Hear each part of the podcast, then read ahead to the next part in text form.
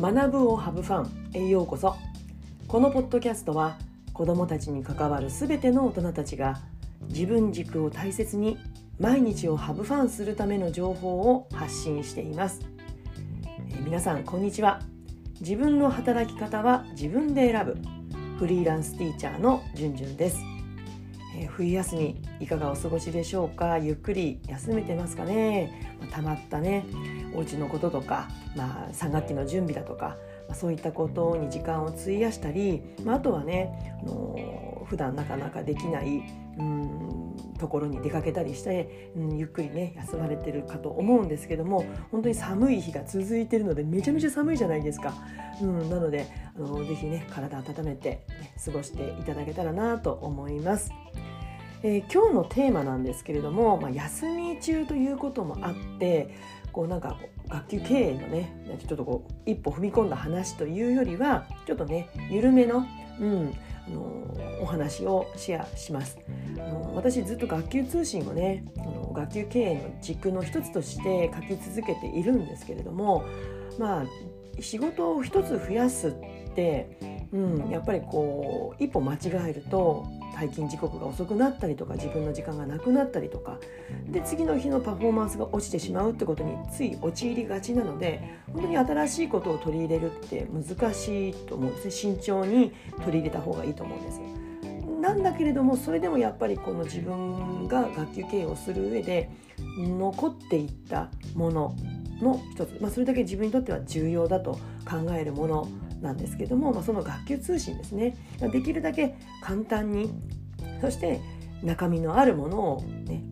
保護者の方や子どもたちに届けたいっていうことでこのやり方に落ち着いたものを、えー今日はやり方をシェアしていきます。それが、えーテーマが iPad Pro を使った学級通信の作り方なんですね。で、まあ、特にねこう iPad っていろんなアプリがあるじゃないですか文書作成アプリって。なのですがその中でも純正のね、えー、と Pages っていう PAGES って書くんですけどもこちらのアプリを私は使っているんです。ただ、ね、教員の中ではやっぱりこうワードとかエクセルが主流じゃないですか。だから過去のね例えば学学年だよりとかを作ったものを今新しい年自分の今いる年にそれを生かして作るってことはページーズだとちょっとできないんですけれどもまあでも、うん、あの学級通信に限っては自分だけのものなので、うん、あの前の年のものをそのまま踏襲することはもう全くないんですけれどもでも、えー iPhone と iPad の連携がもう素晴らしいので私はこれをずっと使っています。で今日ね聞いていただきたい方は、まあ、あの私もそうなんですけどワードはね、まあ、まあ使えることは使えるんですよ。表を作成したりとか、まあ、学指導案ですね。学習指導案を作るぐらいであれば私もワードは使えるんですけれどもただねその連携ですよね。iPhone と iPad の連携が素晴らしいのでワードよりはこのページ図を使ってる。なので私と同じようにこうワードはまあまあ使えるんだけれどもたださらに詳しいかっていうとそれほどでもないという方。あとは Apple 製品、ね、持ってるただ iPhone だけだっていう方。ただ iPad もちょっと気になってるなーっていう方はぜひねちょっと試していただけたらなと思います。iPad 購入してね、えーやっていただきたい。今ねそれほど値段も安いものであれば本当5万円以下で買えるものもあるんですね。うん、あとはすでに iPad は持っている。ただこう仕事用には使ってないっていう方、まあ、あんまりいないかと思うんですけれども、ページ使ったことないよっていう方は是非ね今日最後まで聞いていただけたらなと思ってます。えーまずねその流れなんですけれども学級通信を発行するっていうまでの流れなんですが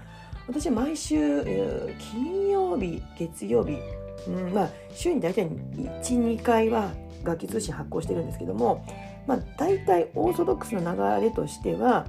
まあえー金曜日に発行するとします。まあ、そうすると、えーもう月曜から始まって、まあ、大体こう週の予定を立てるときに、まあ、今週はこういう内容で学級通信を作成しようという、まあ、柱ですねタイトルは決めてしまいます。でそれを元にしながらそれにまつわるものの写真ですね動画とかそういったものを撮影していきます。で、まあ、どんどんどんどんこう iPhone で写真や動画を撮っていけばもう自然に iPad の方に連携されていきますので、まあ、それをねこう取り込みながらちょっとずつね空き時間などを使って、えー、ページーズの1枚の紙にどんどんどんどんその写真などを投げ込んでいくんですね。でさあいよいよ金曜日に発行だからっていうことで、まあ、水木ぐらいから一気にこう文章を、えー、完成に向けて加筆していくといやこれだけなんですよ。で、まあ、その空き時間などがまあ、まあ、あまりなかったとした時にはどこで作成するかというと電車の中なんですね。もうあのわざわざ iPad を出さなくっても iPhone まあ老眼にはちょっと辛いんですけどもね、うん、なのですが iPhone で電車の中で文章などは打ち込むことができる、まあ、そんな感じで本当にそうですね時間にして合計30分40分通常であればまあ長い時だとねこう1時間半とかそのぐらいトータルでかかっているんでしょうけれども、まあ、そのぐらいの短い時間で作成することができてます。でまあ、作成できましたと。であとは印刷するだけなんですけれどもだから大事なのは私必ずやるようにしてるのはその週のに発行する、えー、学級通信に載っているね、えー、写真や、まあ、文章の中に私は極力というか、まあ、ほとんど名前は載せてないんですけれども、うん、その写真に写ってる子が誰なのかっていうねメインで写ってる子は誰なのかっていうこの名前を名簿でチェックするようにしています。まあ、これはね先生たちであれば大体予想がつくと思うんですけれどもやっぱりねこうご自分のお子さんがその写真学級通信に載ってるか否かっていうのってやっぱり保護者の方にとってはやっぱり違うと思うんですよね。それがなかなか自分我が子がね学級通信に載らない写真に載らないってちょっと寂しいじゃないですか。うんね、なので、まあ、そういったことをできるだけね減らすためにもあの後でダダダッとこうまとめてチェックするよりはその時その時で名簿にチェックするようにするとあこの子今週とか、まあ、ここ数週間あの写真出てないなっていうことであれば翌週意識してその子を撮るようにすることもできるので、まあ、そういったひと手間を加えるようにしています。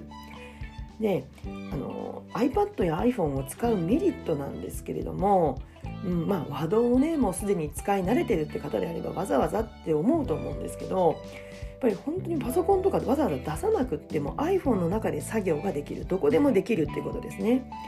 あとはこの iPhone と iPad のこの連携が本当に早いんですよね。なのでもう写真を撮っと撮っといてで、まあ、放課後いざね作業しようかなっていう時にもうすでに iPad の方に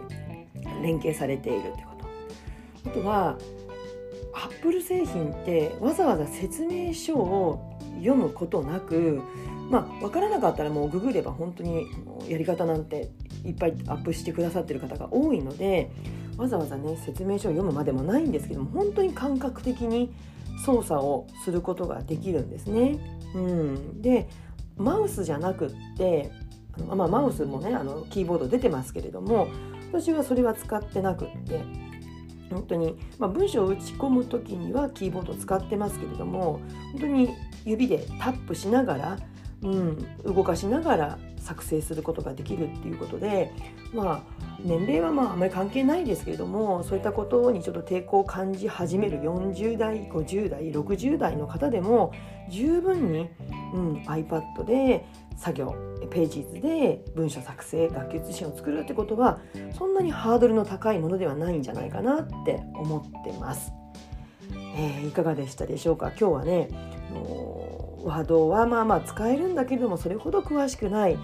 うん、だからこう iPhone っていうねアップル製品を1個持ってる、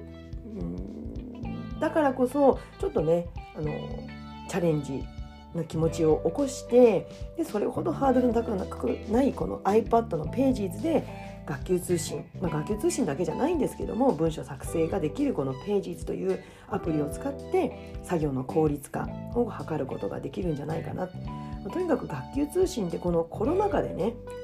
とにかく保護者の方と学校を結ぶ本当に大きな役割を私は果たしているなと思うんです。うん、ただ新しいことを増やす新しい仕事を増やすっていうことは、ね、どんどんどんどんこう、うん、雪だるま式に仕事を増やしてしまうことにもつながるので何か新しいことにチャレンジする時はすでにやっているもので何かこうマンネリ化しているものであったりとか効果があまり感じられないなっていうものを何かやめてで新しいことにチャレンジする、うん。うん、それにこうふさわしい新しいことにチャレンジするにふさわしい、うん、ページ図で学級通信を作成するってことなんじゃないかな。効果がとても大きいと思ってます。あまりね内容に最初からねこうこだわってやるよりも1枚の写真に何か数行コメントを加えるっていうところから始めてもいいんじゃないかなって思います。えー、いかがでしたでしょうか？今日は iPad Pro Pages のアプリを使った学級通信の作り方についてお話をしました。えー、今日の内容に関するご感想ご意見お待ちしていますまた私は学級経営教師のメンタルヘルス働き方に関する悩み相談も受け付けていますので一人で悩まずにぜひ私でよければ声をかけてください、え、そういったメッセージやコメントは LINE 公式からお送りください。それでは次回のポッドキャスト YouTube まで。Let's have fun! バイバイ